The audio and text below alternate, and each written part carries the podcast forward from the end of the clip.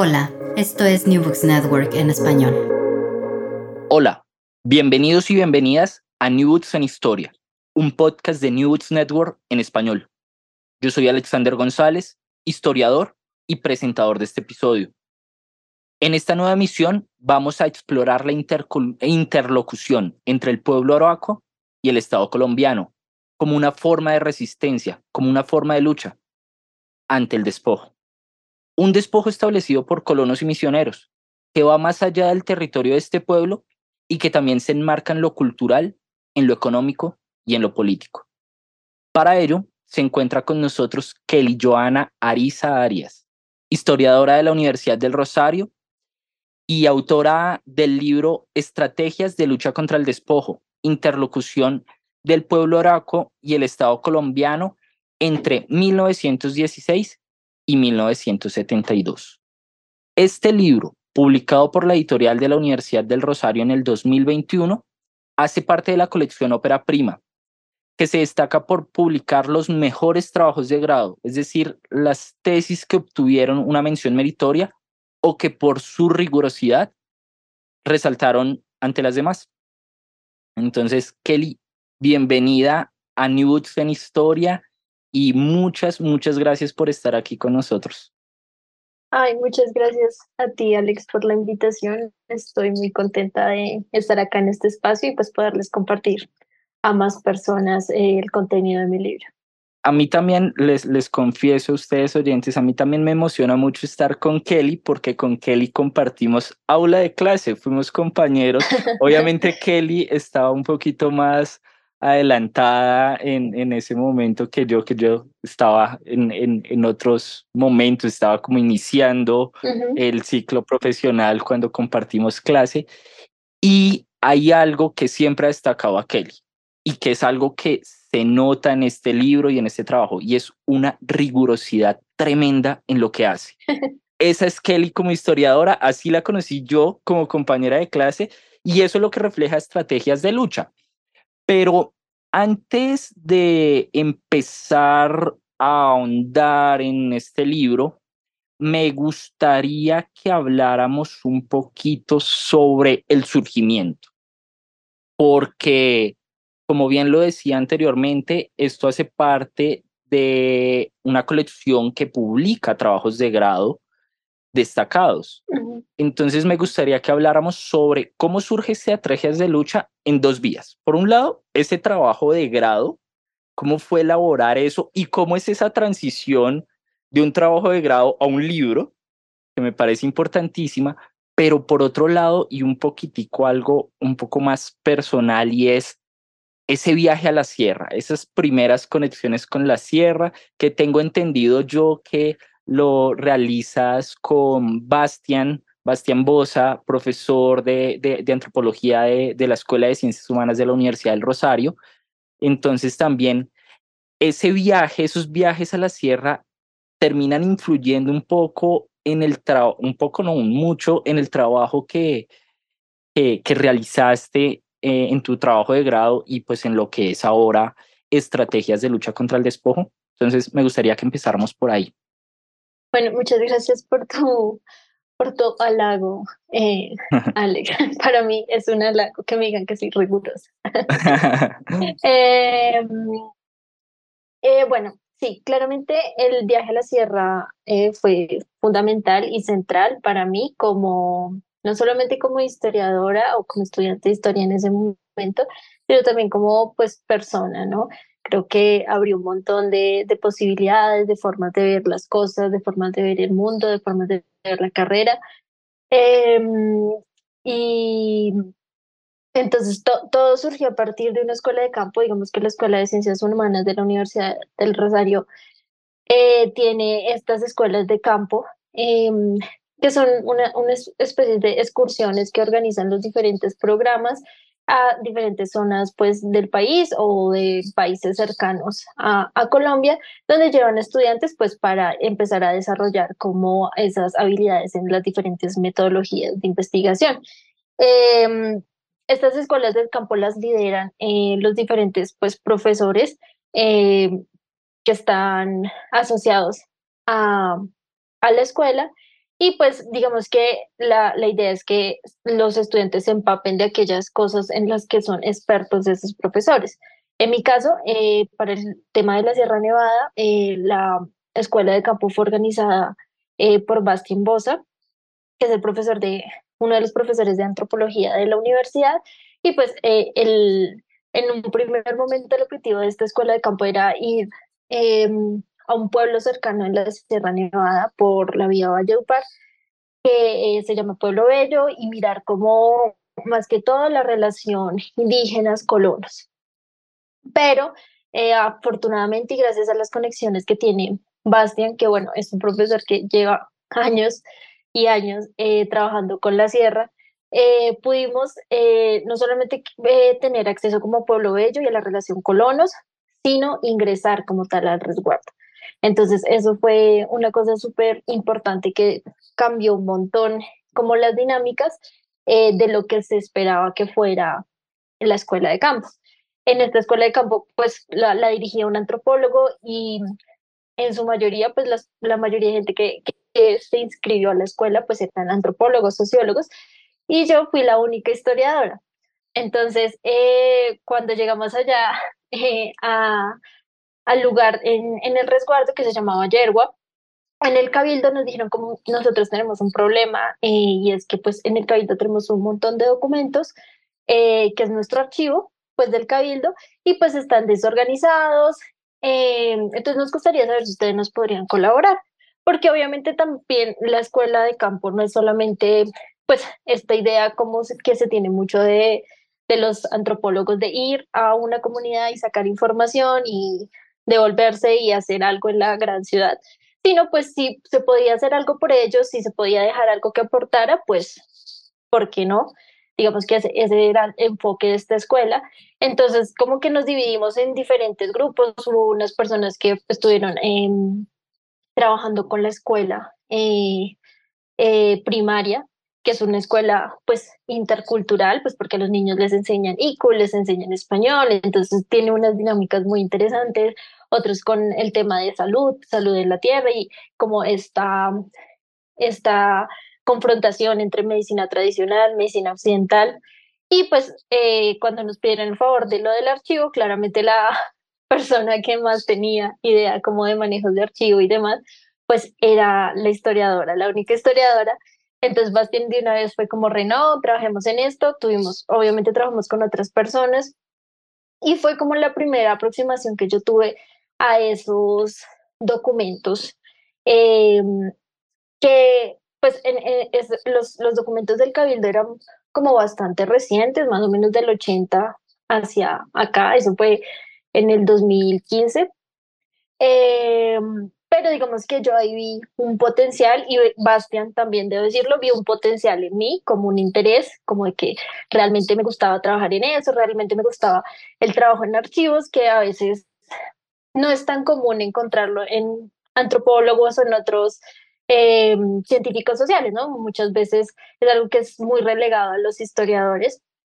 Eh, y a partir de eso empezamos a trabajar él y yo en, diferentes proyectos, eh, pues más que todo cercanos a como que mirar estos archivos de la comunidad arhuaca y pues todo lo relacionado como a este despojo que existió en la comunidad y a partir de todo ese trabajo que yo hice, eh, pues al momento de tener que formar mis preguntas de investigación para mi tesis de pregrado, pues él me dijo como re, has venido trabajando durante ya años eh, con documentos de la sierra, pues es una oportunidad que tienes para que tu investigación esté, esté enfocada en eso.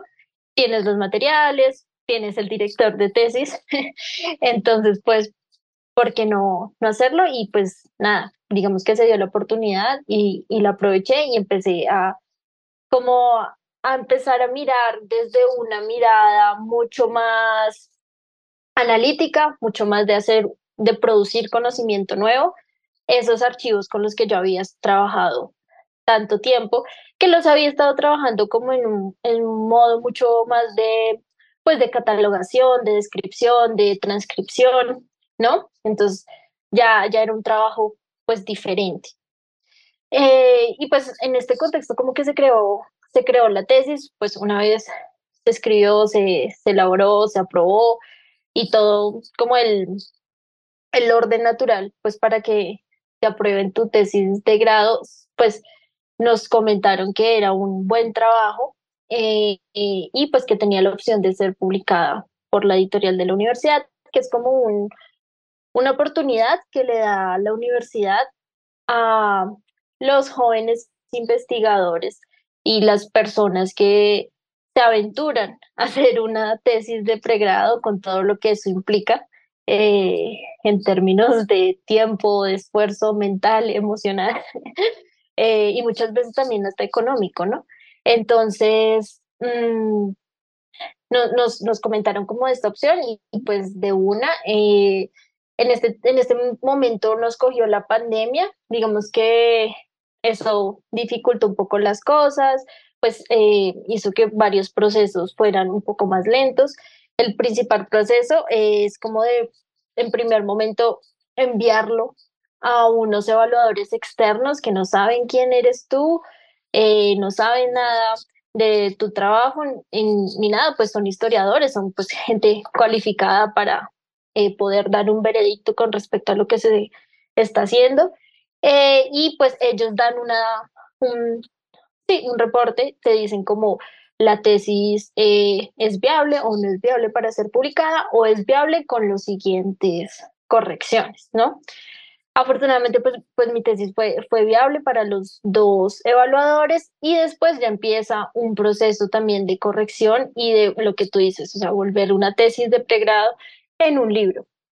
Ahí ya también quizá con la mente un poco más fresca, eh, las ideas un poco más asentadas, eh, y con el tiempo, porque digamos que también escribir una tesis es ir como en contra del tiempo en un punto.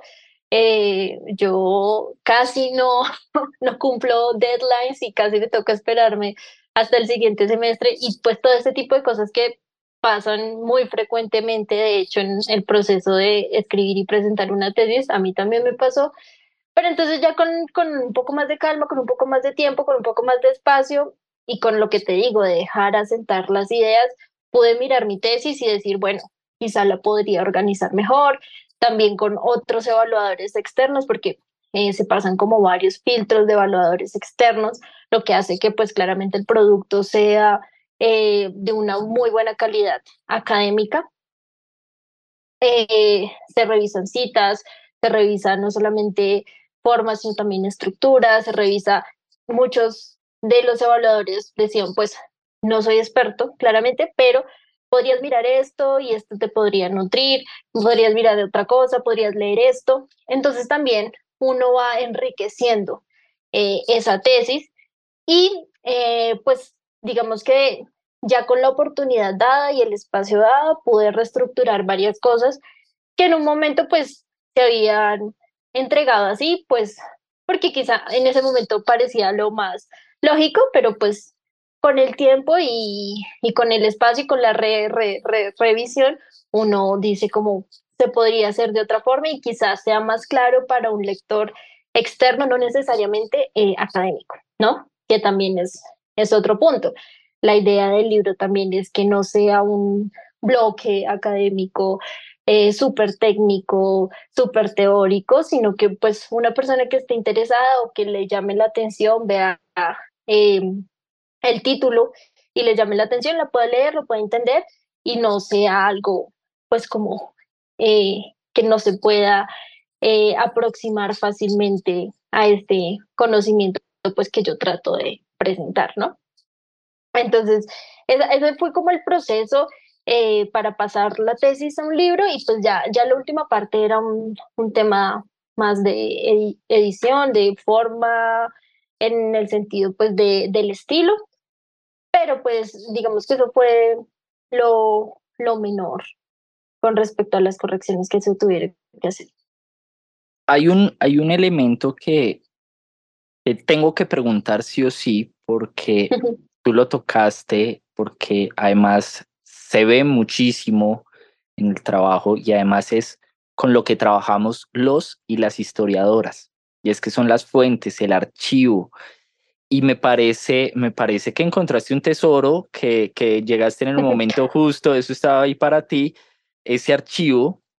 Eh, y bueno, quiero preguntarte es cómo, cómo fue trabajar en un archivo lejano en la sierra con documentos pues que, que muy poco habían sido tocados, que estaban muy seguramente muy desordenados, eh, eh, bueno, no sé qué condiciones físicas tenían, pero, pero muchas veces uno entra al archivo y están no solamente desordenados, sino dañados, perdidos páginas, no sé, un montón de cosas. Y esto supone muchos retos. El, trabajo de, de, de los historiadores frente a un archivo supone muchos retos teóricos, epistemológicos, metodológicos, económicos, mentales, físicos, etcétera. O sea, hay un trabajo grande muy detrás eh, que es muchas veces invisible de cierta manera cuando sale el producto, cuando sale el libro, cuando sale el artículo.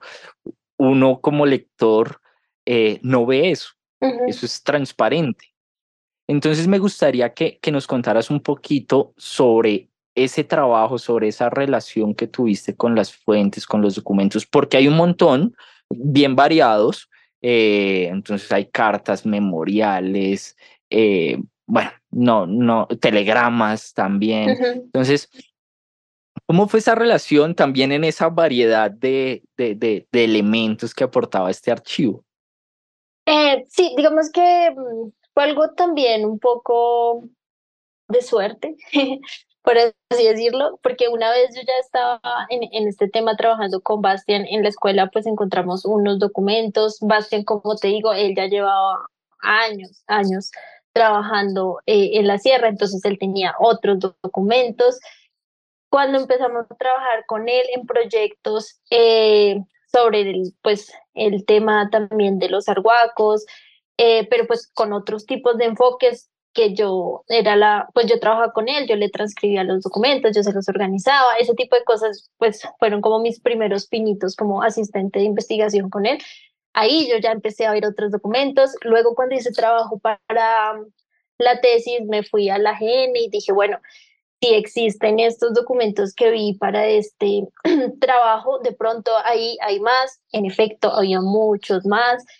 Eh, también en un punto había otra, otra, otra, historiadora, que, um, Catalina Muñoz, que ella fue una de las evaluadoras de mi tesis, ella también había trabajado sobre el tema de la sierra, entonces contactarla a ella, porque hay muchos documentos que uno reseña en sus investigaciones, pero de pronto por eh, la lejanía, de pronto por el tema del archivo, son archivos a veces privados, etcétera, por ejemplo en el tema de los cabildos y toda la documentación que está como físicamente dentro del resguardo de la Sierra Nevada, muchas veces pues es difícil el acceso, no solamente por el permiso, porque tienes que tener un aval, eh, pues por parte de la comunidad, del líder de la comunidad, de que te deje ver los archivos, eh, que eso ya implica un esfuerzo con respecto a relación, eh, a confianza, son cosas que toman tiempo, ¿no? No es como llegar a un resguardo y, ay, ¿será que usted me deja ver toda la historia de su pueblo? Sí, exacto, es complicado. Em, entonces, a partir de estas relaciones con otros investigadores, ella, yo le pregunté a ella como si nos podía prestar los documentos que ella había utilizado, que los había sacado de otro lugar dentro del, del resguardo, no los facilitó. Entonces, por eso es que al final en la tesis yo hablo de un corpus documental. Y por eso es que pues son tantos documentos y tan variados, ¿no? Eh, si un trabajo, eh, claro, por parte mío de irme al archivo, de ir a hacer los contactos, pero también pues utilicé las herramientas que, que tenía a mi disposición y pues si ya habían investigadores que habían trabajado esos documentos, que tenían copias eh, pues magnéticas digitales de ellos, eh, y me los podían y me los querían facilitar, pues porque no utilizarlos, ¿no? Que, digamos que es, que es otro punto. Muchas veces uno tiene que ser muy recursivo y mm, en el caso de, de muchos documentos que están en lugares lejanos y que no puedes eh, costearte o no puedes permitirte por muchas otras razones coger un vuelo irte a la sierra a buscar en los archivos, pues gracias a la tecnología, ya la mayoría de los historiadores tomamos fotos eh, de todo lo que nos encontramos por el mundo, ¿no? Entonces, eh, es una gran herramienta y pues puede que no tengas el papel y o leer el documento y toda esta parte que es un poquito como romántica para nosotros, los que nos gustan los archivos. Em, pero pues tienes la información, que es lo importante, ¿no? Tienes la foto, puede que no sea la foto eh, con la mejor calidad y puede que nunca sea, nunca la pongan en el AGN porque no pasan los estándares, pero eh, tienes la información y eso es lo importante y saber que pues también trabajas con gente seria y que te dice, bueno, tengo la foto, pero te aseguro que esta información está en tal lugar y pues cuando tú la busques va a estar allí, ¿no? Entonces es como este, todo este tipo de recursos que, implementé, de utilizar lo que tenía a la mano, eh, pues porque sí, digamos que logré tener una gran variedad de documentos eh, variados, en también una gran cantidad para la investigación y lo que buscábamos también era que fuera, eh, pues que pudiera dar cuenta de las diferentes épocas. Yo trabajo un periodo de más de 50 años, entonces pues no quería, porque sí se veía mucho que en unos puntos había como picos donde hay mucha información y en otros no hay casi nada o no hay nada de hecho.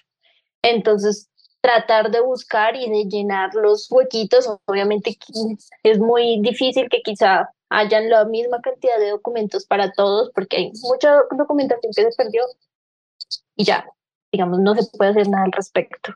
Eh, pero sí tratar entonces de variedad con respecto a, a la temporalidad, ¿no?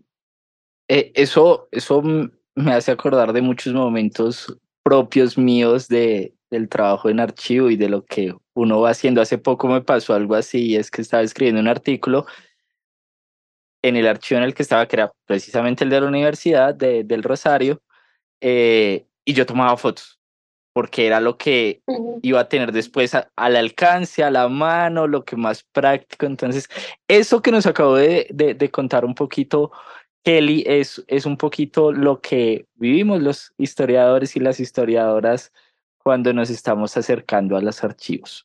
Pero bueno, para meternos un poquito más en estrategias de lucha contra el despojo y, antojar a nuestros oyentes a que consulten este libro, yo creo que eh, exploremos tres puntos centrales, tres puntos que a mí me parecen muy claves alrededor de, de lo que Kelly construyó en este trabajo.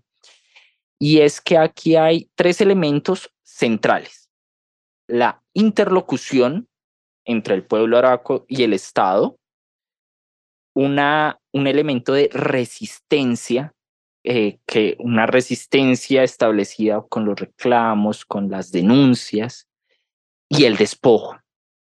Entonces me gustaría que habláramos de estos tres elementos, pero empecemos por el despojo, que creo que es como el detonante un poco de, de, todo.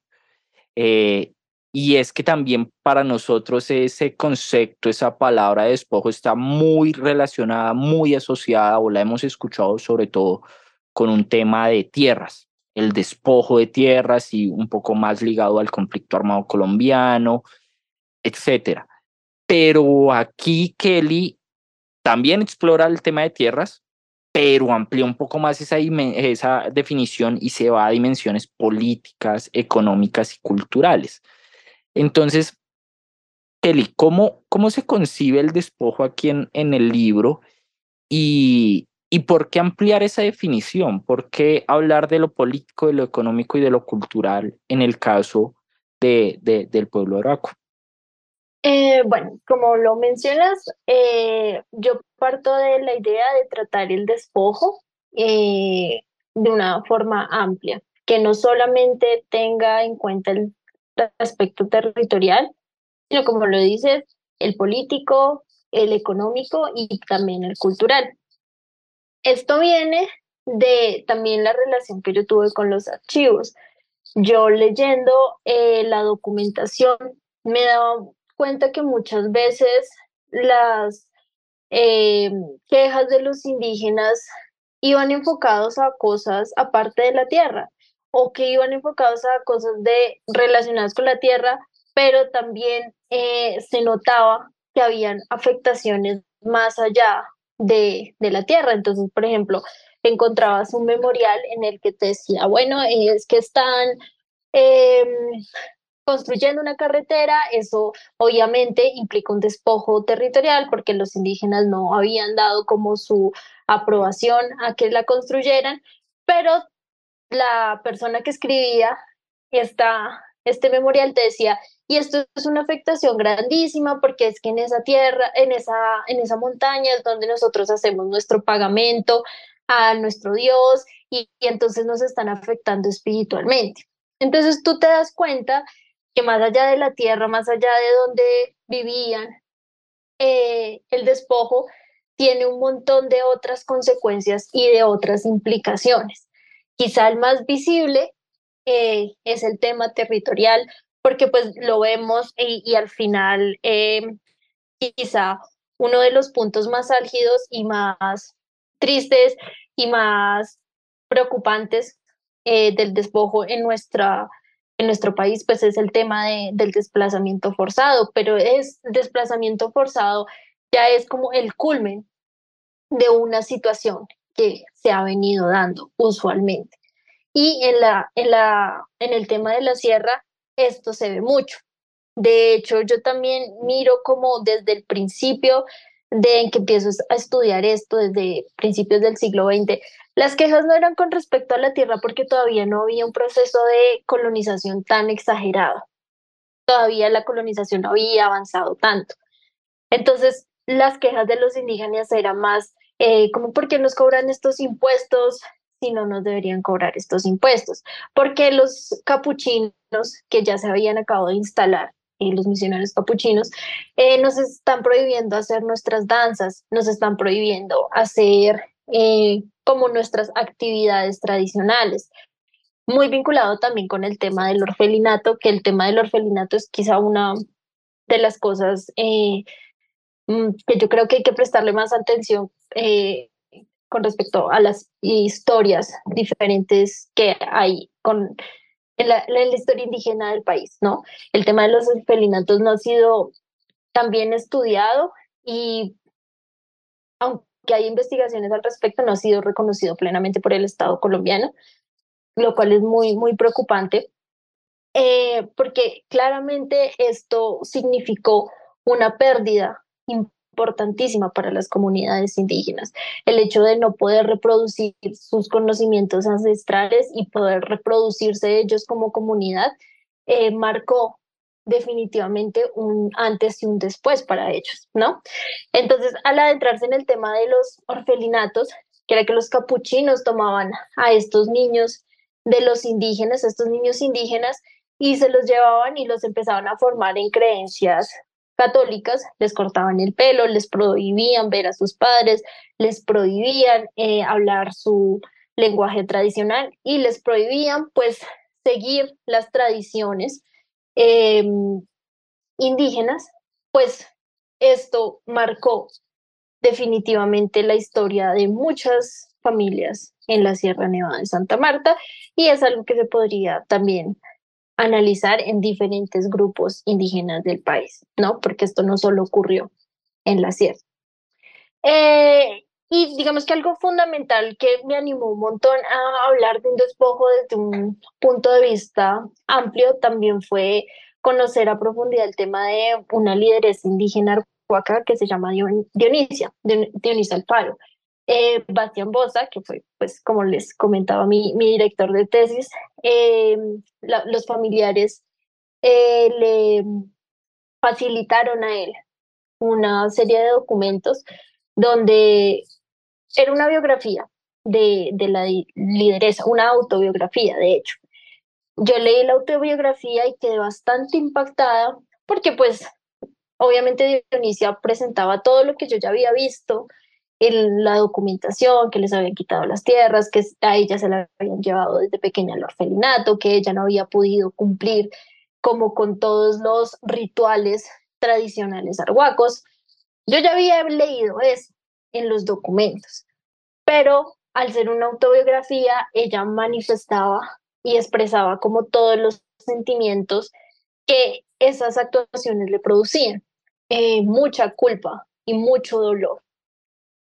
Eh, entonces como que eso me cambió a mí la perspectiva porque te das cuenta de, cómo estas cosas que uno quizá empieza, cuando, cuando ve tanto documento, uno ya lo empieza como a sistematizar y lo normaliza, por así decirlo. Em, pero cuando te acercas como a una perspectiva mucho más personal, mucho más emocional, pues te das cuenta de cómo las implicaciones de estas leyes incluso tienen consecuencias tan profundas en la vida de las personas. Y si multiplicamos lo que le pasó a Dionisia con todas las personas que pasaron por los orfanatos, todas las personas que tuvieron que salir de sus casas, entonces se vuelve un tema gigante, ¿no? Unas consecuencias gigantes que incluso hoy eh, siguen afectando la Sierra Nevada. La Sierra Nevada en este momento eh, hay configuraciones eh, completamente diferentes a, las tradicionales y muchas de ellas están atravesadas por el tema de misioneros, por el tema de los orfelinatos, ¿sí? Entonces, en ese sentido, fue que yo tuve este interés por ampliar la visión y no contar solamente, bueno, si les quitaron las tierras, así se dio el proceso de despojo, así fue el proceso de colonización, sino mostrar cómo el proceso de, de colonización, tanto por parte de los misioneros como por parte de los colonos, estuvo rodeado de un montón de otras implicaciones que afectaron eh, la vida de los indígenas. Em, y pues esto está también relacionado con el tema, ya el segundo punto y el primer punto que tú mencionas de la resistencia y de la interlocución. Eh, cuando yo empecé a plantearme cómo vamos a abordar esto, eh, me encontré con que la mayoría de la literatura que hablaba sobre resistencias indígenas y también la mayoría de los imaginarios que tenemos eh, en Colombia y quizá en gran parte del mundo con respecto a las resistencias indígenas están muy ligadas a movimientos sociales organizados o a acciones, tomas de carreteras, tomas de lugares, todo este tipo de cosas. A la minga. Pero, exacto, a la minga tradicional eh, de los grupos del Cauca es lo que nosotros nos imaginamos cuando pensamos en resistencia indígena como tal.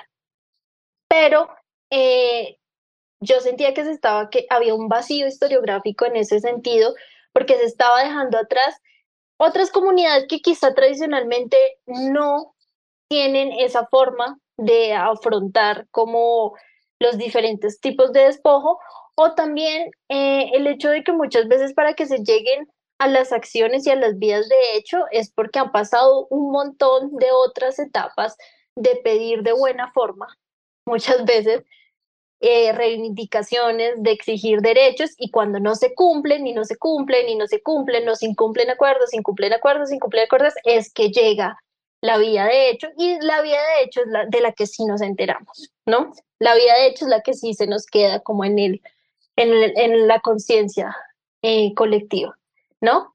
Entonces, esto, esto pasaba con, con los indígenas arhuacos. Ellos tradicionalmente no, no son como una, un grupo indígena que sea mucho de tomar las vías de hecho, sino más bien del diálogo. Tradicionalmente ellos creen mucho en el diálogo, en hablar, en hablar, en hablar, en hablar, hasta que se sacían de hablar. Entonces, es, es, este, es este tema. Y en ese sentido, cuando ellos empezaban a pedir y a pedir mediante la interlocución con el Estado, era su forma de resistir, ¿sí?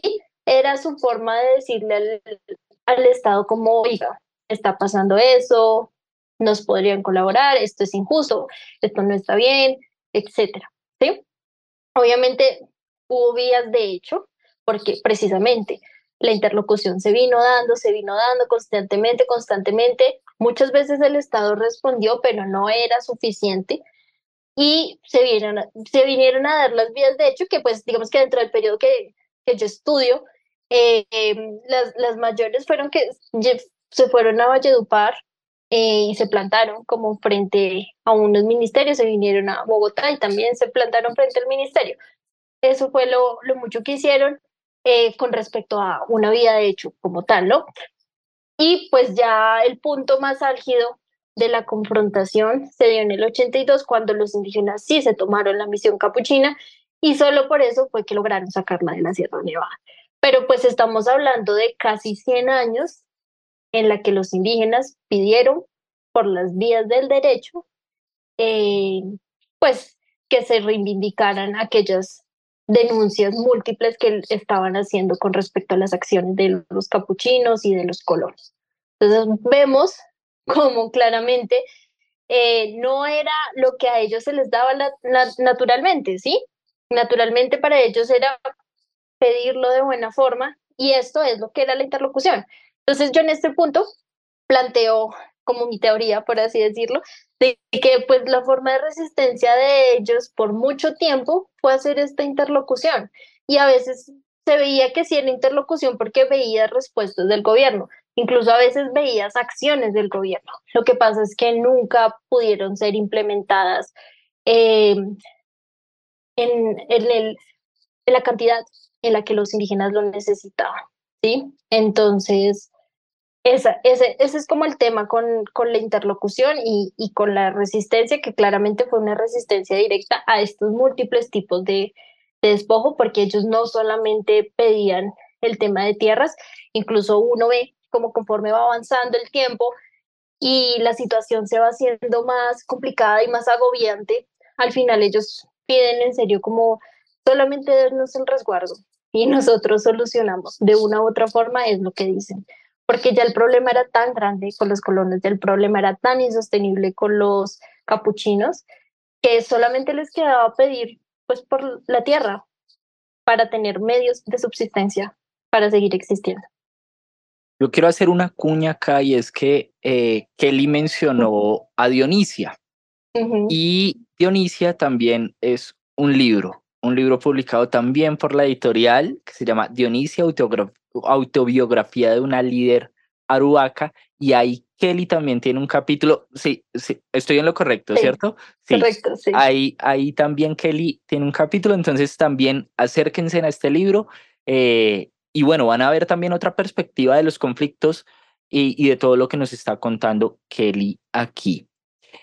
Hemos hablado de, o has mencionado a el pueblo araco, a los indígenas arhuacos, y a la misión capuchina. Pero hay otro actor ahí que lo has mencionado rápidamente y son los colonos.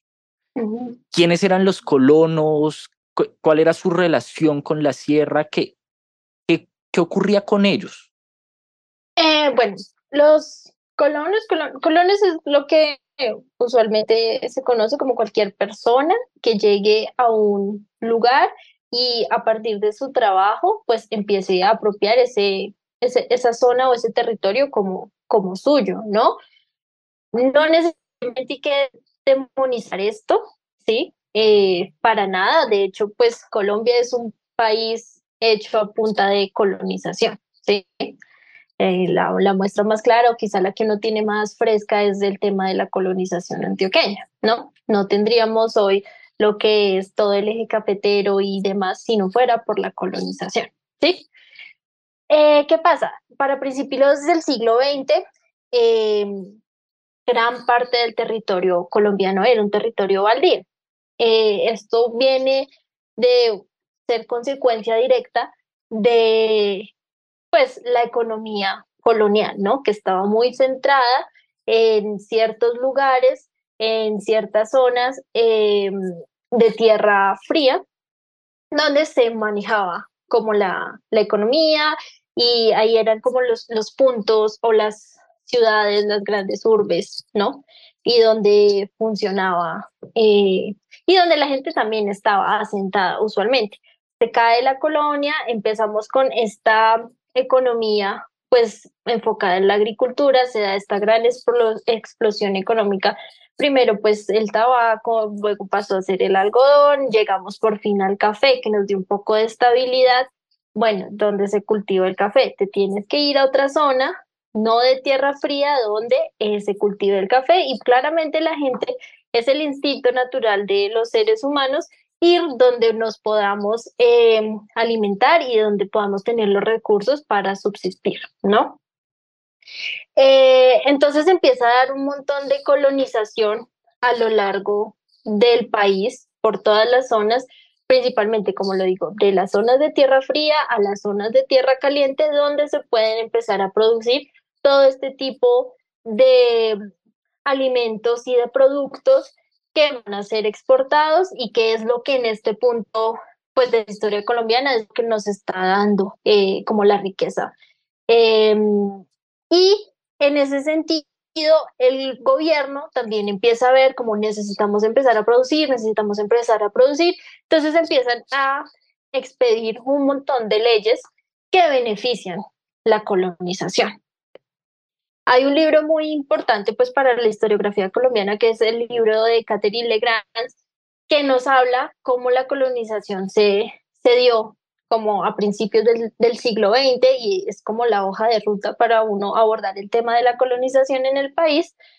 Y eh, ahí, allí nos muestra como aunque el, aunque el, el gobierno tenía esta intención de primera mano como de brindarles a los campesinos y a los colonos las tierras para que ellos pudieran subsistir, pues se vinieron dando un montón de problemas y un montón de pues trampas hacia la ley y a lo largo de la lo que vemos que pasó cuando miramos en, retrospectiva es que pues lastimosamente un unos poquitos se vinieron adueñando de grandes cantidades de tierra, que era lo que no debía haber pasado.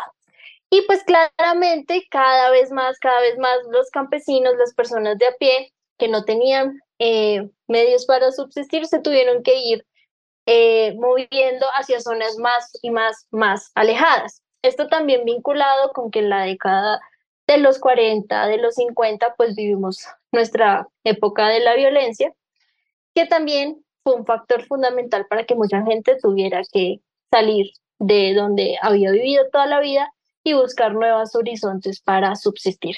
En este sentido, la Sierra Nevada, que no había sido tocada eh, en este momento todavía por una gran colonización, de hecho en la colonia no, no, no, pues cuando miramos la época colonial en la Sierra Nevada todavía no, no hay como grandes vestigios de que hubiese una colonización importante.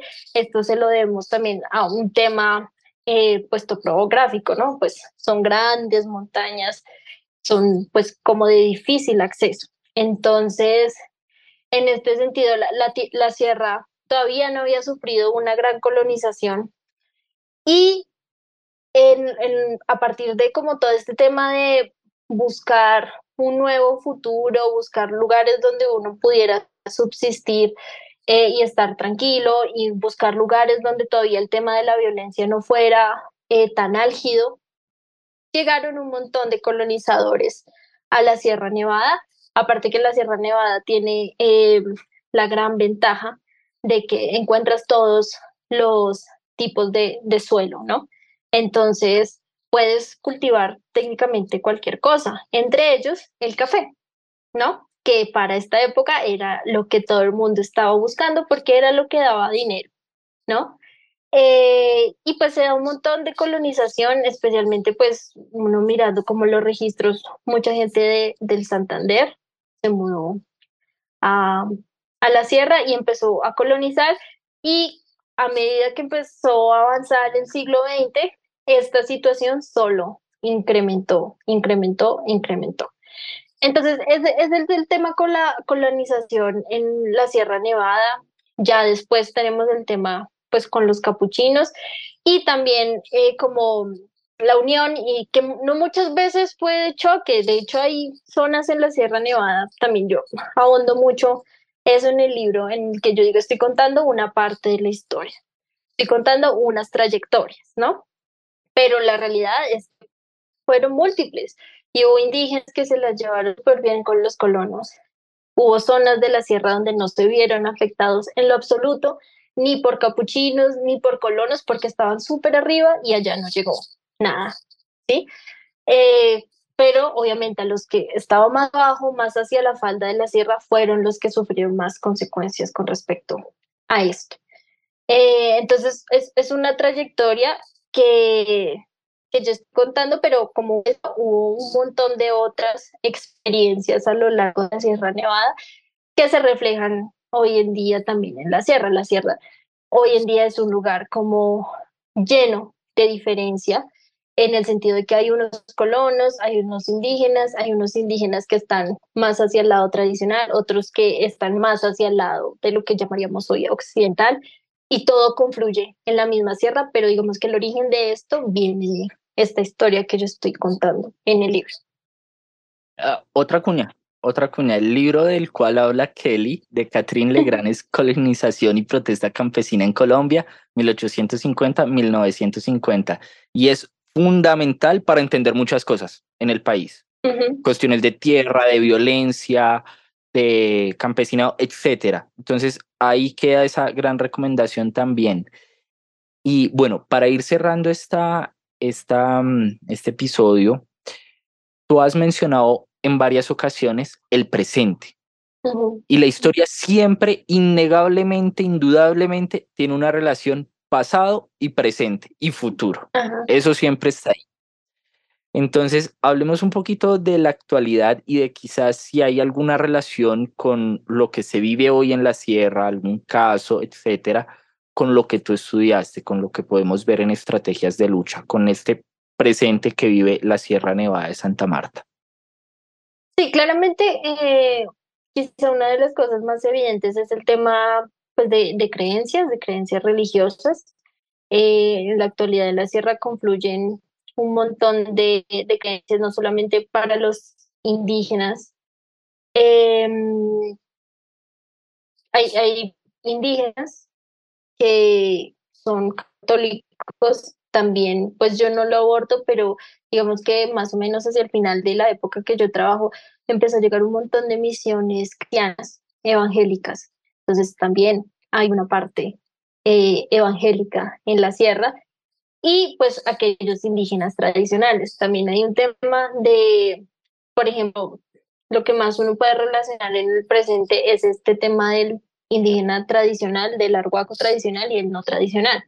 Es como, es algo que se maneja eh, hoy en día, el arhuaco tradicional en el imaginario o a lo que se refiere, por así decirlo, es a esta persona que todavía utiliza el vestido tradicional arhuaco, habla iku, eh, ha cumplido con todas las tradiciones em, espirituales y pues eh, tiene las mismas creencias tradicionales de, pues, de los indígenas arhuacos, ¿sí?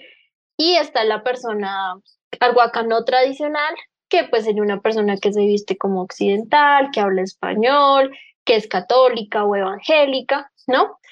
Pero eh, esa, es la teoría, ¿sí? Esos son los imaginarios que nos hacemos. La verdad es que eso es una escala de grises, ¿sí? Donde el tradicional vendría a ser el blanco y el no tradicional vendría a ser el negro, pero en realidad la mayoría de las personas arhuacas se mueven dentro de toda esta gama de grises y hay personas que se visten tradicional, pero son católicas o hay personas que, eh, fueron formadas en la tradición y se visten occidental y no hablan ico, ¿sí? Entonces, es todo una mezcla de cosas. Digamos que sería una de las, de las cosas o de las consecuencias más claras que uno puede ver con respecto a esta historia que yo cuento eh, en la actualidad de la sierra. Pero eh, también hay, hay, hay, un montón de, de temas con respecto a, a, la violencia que ha vivido lastimosamente la, la sierra, ¿no? Esta, esta, es una parte, digamos que esta es la parte que, la, la parte que yo abordo, es la parte pre-guerrillas y pre-autodefensas, ¿no? Lastimosamente la Sierra Nevada fue ampliamente afectada por eh, pues, grupos insurgentes, por grupos paramilitares y toda la violencia ¿no? Del conflicto armado que esto trajo a la sierra. Y son heridas muy palpables hoy en la sierra, ¿no? De hecho, pues eh, siguen existiendo un montón de temas con respecto a la seguridad en, ciertas zonas. Hay un montón de temas con respecto a la reparación. El tema paramilitar fue muy fuerte en la Sierra Nevada. Entonces, son, son, son problemas que tuvieron un origen también en el pasado y que afectan en el presente a esas comunidades. Y también ya, ya más recientes es un conflictos políticos que se vienen dando allá, ¿no? También es un tema que, que lo estamos viendo con, con el gobierno Petro y demás, y entonces hay una división en este momento en la sierra entre unas personas que creen que las comunidades se debería manejar de una forma, otros que creen que se debería manejar de otra forma y hay una división dentro de la comunidad, ¿no? Y ahí han venido metiendo mano un montón de factores políticos, económicos, de rencillas políticas, del gobierno que estaba, del gobierno que está ahora, que claramente también afectan la comunidad. Y bueno, ese es, un tema que ya, ya se escapa como de lo que yo estudié y lo que yo presento, pero definitivamente la, la Sierra Nevada tiene una historia como muy larga eh, de disposición, porque a, la larga este tema de separación que se presenta en este momento también es un tema de, que está vinculado a la, a la disposición y al despojo político que ellos tuvieron eh, con respecto a su, autogobierno, ¿no? Ellos tenían una forma de gobernarse y llega el Estado diciendo, bueno, sí, pueden ser parte del Estado y es, es una paradoja, ¿no? Porque a la larga los indígenas tuvieron que ceder en esta autodeterminación, en esta eh, cosmovisión política, en esta regulación de ellos y sus normas para obtener un poco de eh, seguridad y cuidado y derechos por parte del Estado. Pero eh, el Estado, al garantizarles eso y hacerlos parte pues, de la nación, también les quitaron ellos un montón al integrarlos. Y pues ya ahora esas dinámicas políticas lastimosamente no se pueden dar por fuera del Estado y todo la mirada estatal, que es una mirada supremamente occidental, ¿no? Entonces, pues, es un tema constante del presente, del pasado, pero sí, digamos que una de las cosas fundamentales que uno podría ver en, este, en el día a día de la sierra hoy con respecto a lo que yo trabajo y a lo que abordo en el libro de estrategias de lucha es este tema de, de la división, de lo que es tradicional, de lo que no es tradicional y de cómo eh, los colones y principalmente el tema de los capuchinos fue un antes y un después para la vida de esta comunidad. Hemos hablado con Kelly Joana Ariza sobre el libro Estrategias de lucha contra el despojo, interlocución entre el pueblo arhuaco y el Estado colombiano entre 1916 y 1972, un libro publicado en el 2021 por la editorial de la Universidad del Rosario. Eh, Kelly, muchas, muchas gracias por haber charlado aquí con nosotros. Invitamos a nuestros oyentes a, que se acerquen al libro. Invítalos, por favor, a que se acerquen a estrategias de lucha, eh, a que lo consulten, a que lo lean, a que lo indaquen, a que lo cuestionen, etcétera. Sí, bueno, eh, muchas gracias, Alex, por la invitación de nuevo y la invitación está hecha, ¿no? Para que aborden el libro. El libro también tiene algo muy chévere que, al final. lo pensamos así y es que y es que al final nosotros presentamos una selección de fuentes sí. Eh, y están las transcripciones de las fuentes más importantes eh, del libro, de las fuentes más importantes que yo utilicé, las más dicientes. Entonces, si a ustedes les interesa el tema eh, para un trabajo, para una investigación, o si simplemente quieren ver cómo es que los indígenas pedían y exigían al gobierno de la época eh, pues sus derechos y sus reivindicaciones. Aquí están las fuentes, no tienen que ir al Archivo General, no tienen que ir a la Sierra Nevada, las pueden ver y las pueden claramente utilizar para lo, para lo que quieran. Así Entonces la invitación eh, también es, es para que revisen y, no solamente el, el tema indígena en nuestra, en, en el caso de la Sierra Nevada, en el caso de los arhuacos y pues en el caso del libro, sino también, como les digo, Hay muchas historias que yo cuento acá que son transversales a los distintos pueblos indígenas del país. No olvidar que el despojo y la colonización de los indígenas de nuestro país no solo se dio en, el, en la colonia, sino que en la República fue donde quizás se dio eh, de una forma más fuerte y violenta y que esa es una historia que aún tiene que ser contada y que aún nos debe llamar la atención y que tenemos que investigarla, estudiarla, ver qué pasó, resignificarla y pues a partir de ahí también empezar procesos de memoria que son centrales para sanar, ¿no? Sí. Como nación. Total. Y, y para antojarlos más, porque esta última parte que a mí se me había pasado a tocarla, pero que fue lo que más me gustó, porque uno rara vez encuentra la transcripción de una fuente primaria, uno encuentra el pie de página con eh, la fuente, el, eh, el, el, lugar en donde está la fuente, entonces folio tal, en el archivo tal, etcétera. Pero uno rara vez encuentra estas, estas transcripciones y los voy a antojar un poquito, porque dice una carta. Inspección de San Sebastián, 23 de enero de 1963. Señor comisionario y cabildo de Roma. De acuerdo con el cura superior de este corregimiento, de hoy en adelante se les prohíbe terminantemente las reuniones con comunistas y con elementos que estén en contra de la misión. Y bueno, y continúa la carta. Entonces, vean, vean la maravilla de, de, fuentes y de lo que hay aquí, que también abordan muchos otros temas, ahí lo pudimos ver.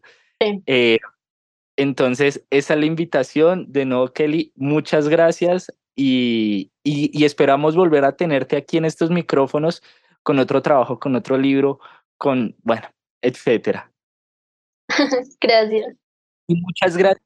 Y muchas gracias a ustedes por escuchar New Books en Historia, un podcast de New Books Network en español. Yo soy Alexander González y nos escuchamos en una próxima ocasión. Hasta pronto. Gracias por escuchar New Books Network en español.